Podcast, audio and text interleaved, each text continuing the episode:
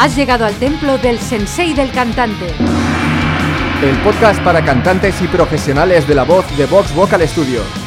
Potencia. Resistencia. Notas agudas. Notas graves. Control. Equilibrio vocal. Soy Esther Justel. Yo soy Carlos Campaña. Si quieres saber más sobre la voz, visita nuestro blog en vtvs.es barra blog. Hola, hola. En el episodio de hoy vamos a ver cuál es el primer paso para ampliar tu rango vocal.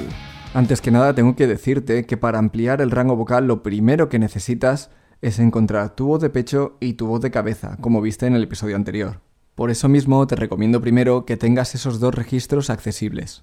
Y suponiendo que los tienes bien, ahí empieza lo difícil, pero no quiero que te asustes. En este episodio vamos a ver algunas formas para conseguirlo. Sé que te lo acabo de decir, pero es muy importante y por eso te lo repito. Necesitas tener muy clara la forma de utilizar tu voz de pecho y tu voz de cabeza, aunque no estén perfectas, aunque no estén sin ninguna tensión. Ten en cuenta que estamos buscando el principio de una voz mixta, y tal y como indica su nombre, se trata de una voz compuesta por varios elementos, por una mezcla, precisamente de la voz de pecho y de la voz de cabeza. Dicho de otra forma, tienes que poder hacer mam mam mam y también tienes que poder hacer y lo que buscamos es esa conexión.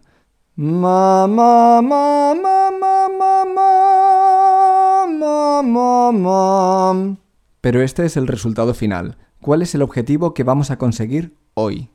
Y es que es muy importante saber hasta dónde quieres llegar con tu voz, dependiendo de si quieres cantar como hobby o como profesional. Pero es igual de importante saber que tienes que hacer muchos pasos previos para llegar a esa meta, y probablemente de forma más lenta de la que te gustaría. Porque está claro que a todos nos gustaría cantar como nuestros ídolos cantantes preferidos, ¿no? De la noche a la mañana. Pero para no llevarnos desilusiones es mejor tener claro desde el principio. Todo lleva su tiempo. Por eso mismo quiero definir muy bien el objetivo de este episodio, para que a la larga avances mucho más rápido. Cuando estás buscando conectar tu voz de pecho con tu voz de cabeza, no debes buscar potencia, ni siquiera debes centrarte en que suene bonito.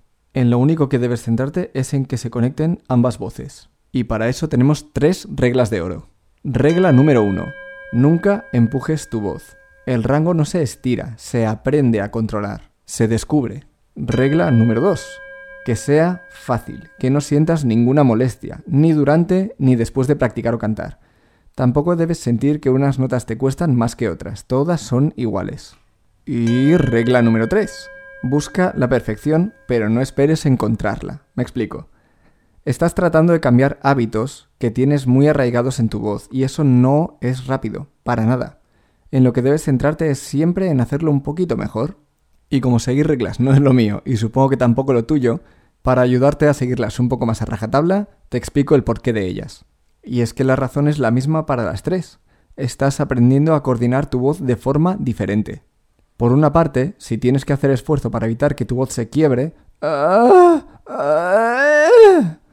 es un indicador claro de que no hay un equilibrio entre los músculos que reinan los dos registros. Si sientes que tienes que hacer fuerza, lo más probable es que tu voz de pecho sea la que esté mandando. Y aquí no hay jefes, la voz de pecho tiene su lugar, igual que la voz de cabeza.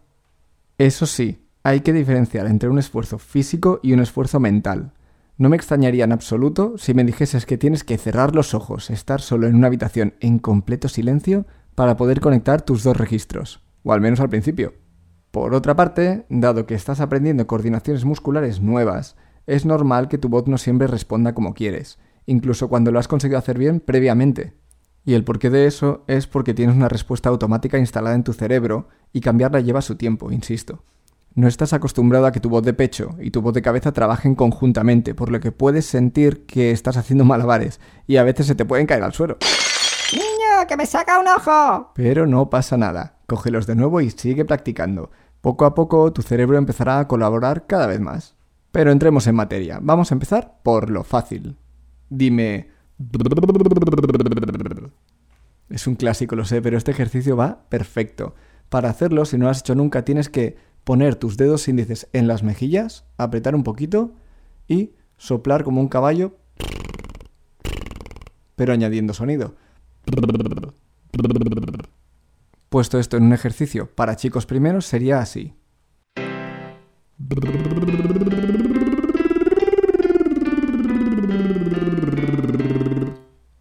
Si lo que te está ocurriendo es que estás apretando, baja el volumen, hazlo fácil. ¿Vale? Y si lo que te ocurre es que tu voz se quiebra en plan...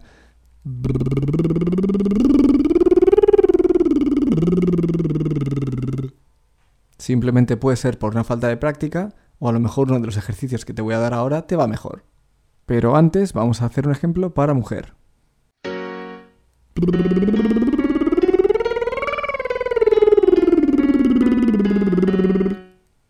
Chicas, aseguraos también de no empezar en voz de cabeza, nada de... Otro ejercicio que puede venir muy bien es el de la R, como en carro. Y el ejercicio sería el mismo. Primero, chicos.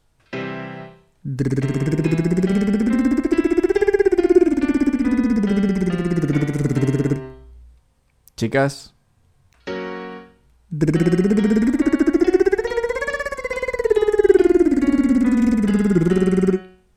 Recuerda que si eres chico solemos tener la tendencia de apretar en la voz de pecho, así que baja revoluciones. Y si eres chica soléis empezar un poquito más suave, así que dale un poquito más de caña. Y por último, un ejercicio que me gusta mucho, especialmente para la gente que se estanca en la voz de pecho, es el... Es como los barcos. Tienes que inflar tus mofletes al soplar, sin abrir mucho la boca. Y este vendría a ser un ejemplo para chico.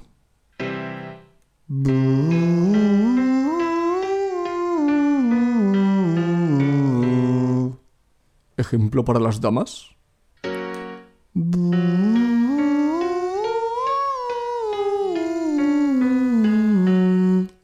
Si sientes que te está costando, recuerda las tres reglas de oro. 1. Nunca empujes tu voz.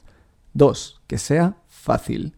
Y 3. Busca la perfección, pero no esperes encontrarla ya. Busca la mejora del día a día. Y todos estos sonidos que te he enseñado son muy útiles, pero nos tenemos que ir acercando a algo que se parezca más a cantar. Porque no vamos a cantar algo así. O a lo mejor sí, igual lo haces y te forras pero eso ya es otra cuestión. De momento te recomiendo que te alejes de las vocales A, E, O, porque son más difíciles. Vamos a probar a utilizar la sílaba GU, que suele funcionar muy bien en la mayoría de los casos. G, U, GU. Gu, gu, gu, gu, gu, gu, gu, gu, gu, gu. Y en el rango de mujer. Gu, gu, gu, gu,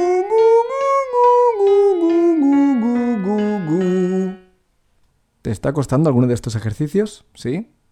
Pues vamos a ver. Primero, hay muchas formas de que te cueste y cada una tiene diferente solución.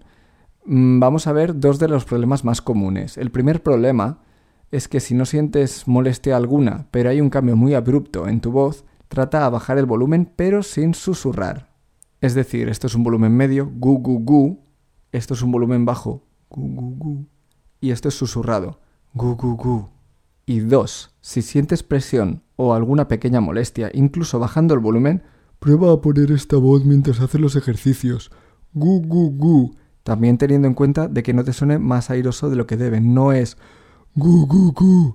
Es gu, gu, gu. Y aunque te parezca mentira, con estos ejercicios ya deberías poder empezar a conectar tu voz cada día un poquito mejor. Ahora, el mejor consejo que te puedo dar. A medida que practiques y te vaya saliendo mejor, la euforia se adueñará de ti y querrás probar esta nueva coordinación con canciones. Así que prudencia. Prudencia porque piensa que esto es solo el primer paso para ampliar tu rango y aún queda trabajo por delante para cantar las canciones difíciles con potencia. Con esto no quiero decir que no cantes, que pruebes a cantar canciones con esta nueva coordinación vocal que vas a adquirir, está bien, pero no debes hacer más que eso, no salirte de esta nueva coordinación.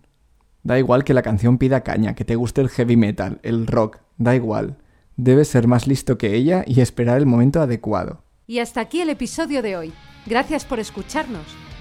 Si te ha gustado y quieres más, hazte fan del sensei. Únete a nuestra comunidad de cantantes para aprenderlo todo sobre la voz. Visita vtvs.es barra sensei-fan